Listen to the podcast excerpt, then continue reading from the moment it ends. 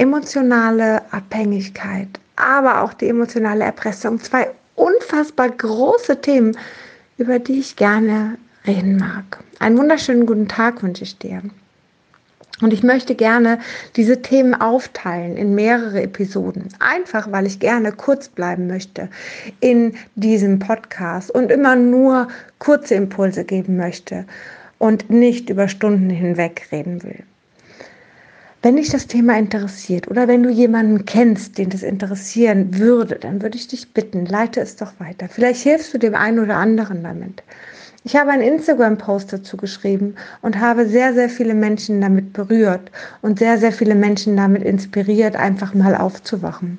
Und genau das wünsche ich mir, denn es ist wirklich ein hartes Anliegen, was wirklich zum Teil richtig, richtig schwierig ist für beide Seiten.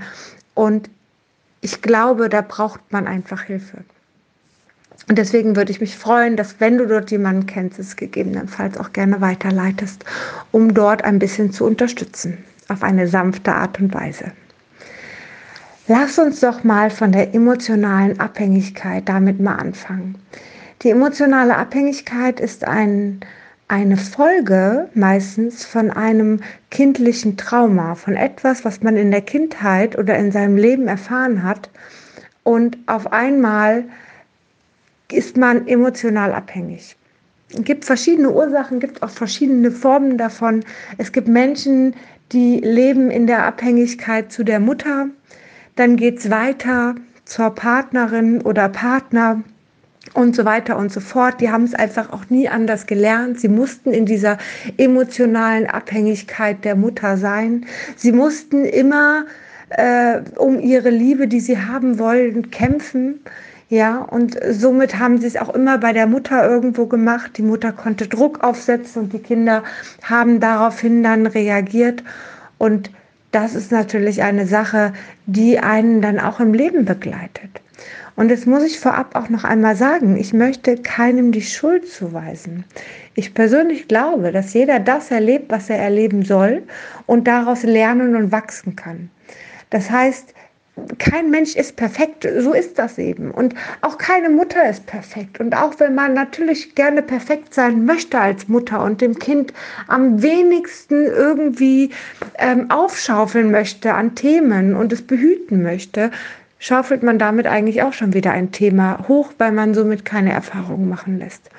Das heißt, alles hat irgendwo eine Konsequenz und ähm, es soll auch so sein. Ja, jeder hat seine eigene Aufgabe hier im Leben und jeder kann diese Aufgabe oder diese Aufgaben bewältigen. Und es bringt nichts zu sagen, ich bin schlecht oder ähm, meine Mutter ist schlecht oder sonst wer ist schlecht äh, oder ist falsch oder sonst was, sondern alle Menschen, die in dem Umfeld sind, die sind einfach da, damit man selber etwas lernen kann. Das heißt, wie gesagt, alles, was ich hier sage, ist in keiner Weise verurteilend gemeint oder sonst irgendetwas, sondern einfach nur eine Inspiration aufzuwachen, eine Inspiration nach vorne zu schauen und daran zu arbeiten. Nicht mehr und nicht weniger. Die emotionale Abhängigkeit ist ein hartes Stück. Es ist natürlich ein, ich binde mich an eine Person. Ich binde mich nicht nur, sondern ich klammer mich ich habe unfassbare Angst, diese Person zu verlieren. Und ich kann eigentlich gar nicht klar denken. In meinen Gedanken ist permanent diese Person.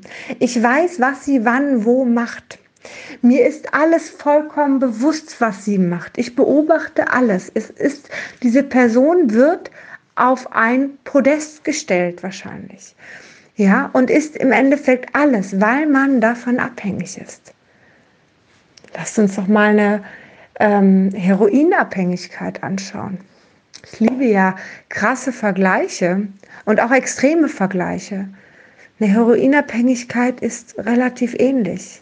Es geht nicht mehr ohne Heroin. Man überlegt nur, wie man es wieder bekommen kann, was man tun muss, woher man Geld bekommt, um im Endeffekt Heroin zu nehmen. Alles dreht sich irgendwo darum. Natürlich gibt es da verschiedene ähm, Gradzahlen, ja. Also es ist natürlich so, dass es manche bei, bei, der, bei der emotionalen Abhängigkeit sind extremst daran gehaftet und können an nichts anderes mehr denken, haben auch keine anderen Freunde mehr, haben nur noch diese eine Person und lassen alles andere links liegen. Es muss ja nicht immer so schlimm sein, man kann auch noch andere Sachen machen und trotzdem in einer emotionalen Abhängigkeit leben, aber dann vielleicht auch seine eigenen Sachen haben. Man kann aber auch seine eigenen Sachen haben und die ganze Zeit an die Person aber eigentlich denken. Es kann auch so weit gehen, dass man im Endeffekt an dieser Person sich damit sogar identifiziert. Ja, das heißt, erstmal ist diese Person vielleicht ein Fan, ja, also man ist Fan von dieser Person. Man, also der, langsam die Person, die abhängig ist von der anderen Person, ist der Fan von der anderen Person. Und das breitet sich immer mehr und mehr aus. Man weiß immer mehr und mehr, was sie macht. Ja, wenn man von etwas Fan ist, vielleicht Kennst du das noch? So irgendwie früher war so bei mir die Boygroups-Zeit, aber es gibt auch sicherlich Schauspieler oder andere Bands. Man weiß alles. Früher war es die Bravo, man hat immer geguckt, überall gelesen, überall geschaut, man war immer interessiert, man wusste alles über diese Boyband in meinem Falle.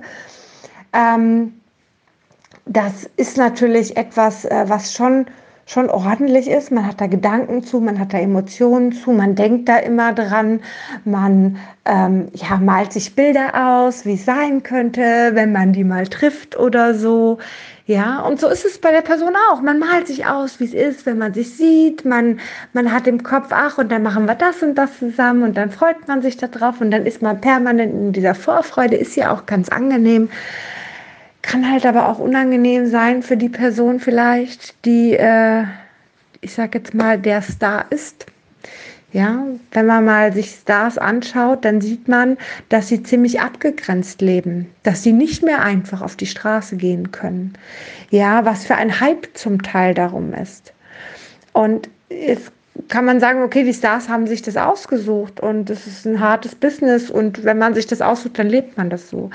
Eine Privatperson hat sich das nicht ausgesucht, nicht unbedingt. Sie hat das zwar angenommen, und so kommen wir zur anderen Seite. Sie hat das angenommen, dieses, ach ja, ist ja auch schön, wenn man so einen Fan hat, ne? Und bis zu einem gewissen Grad ist das ja auch in Ordnung. Es schmeichelt einem ja auch. So. Und wenn dieser Fan auch alles für einen tut, das ist, ist, ist ja schwer, Nein zu sagen. Ja, wenn man sieht, dass derjenige glücklich ist, weil er alles tut, ja, dann willst du ihn dafür ja nicht anschimpfen. Jetzt mal ganz im Ernst, der macht ja nichts Schlimmes. Der ist ja einfach nur nett. Und der gibt ja einfach nur. Und der will das vom Herzen machen. Und der erfreut sich darüber. Und das ist doch alles wundervoll. Ja, so weit, so gut. Das ist es am Anfang. Doch dann geht es weiter. Dann geht es weiter im Endeffekt in die zweite Stufe. Und ich glaube, genau hier mache ich den Cut. Und wenn du weiterhören möchtest, dann hör dir den nächsten Podcast dazu an. Ich lade ihn wahrscheinlich jetzt gleich auch direkt schon mit hoch. Dann kannst du ihn dir nacheinander schon anhören. Wie gesagt, solltest du jetzt aber gerade im Moment keine Zeit haben, dann kannst du ihn einfach dann hören, wann du möchtest. Also, gleich geht's weiter. Ich sag jetzt erstmal Tschüss wünsche dir einen wunderschönen Tag. Bis gleich.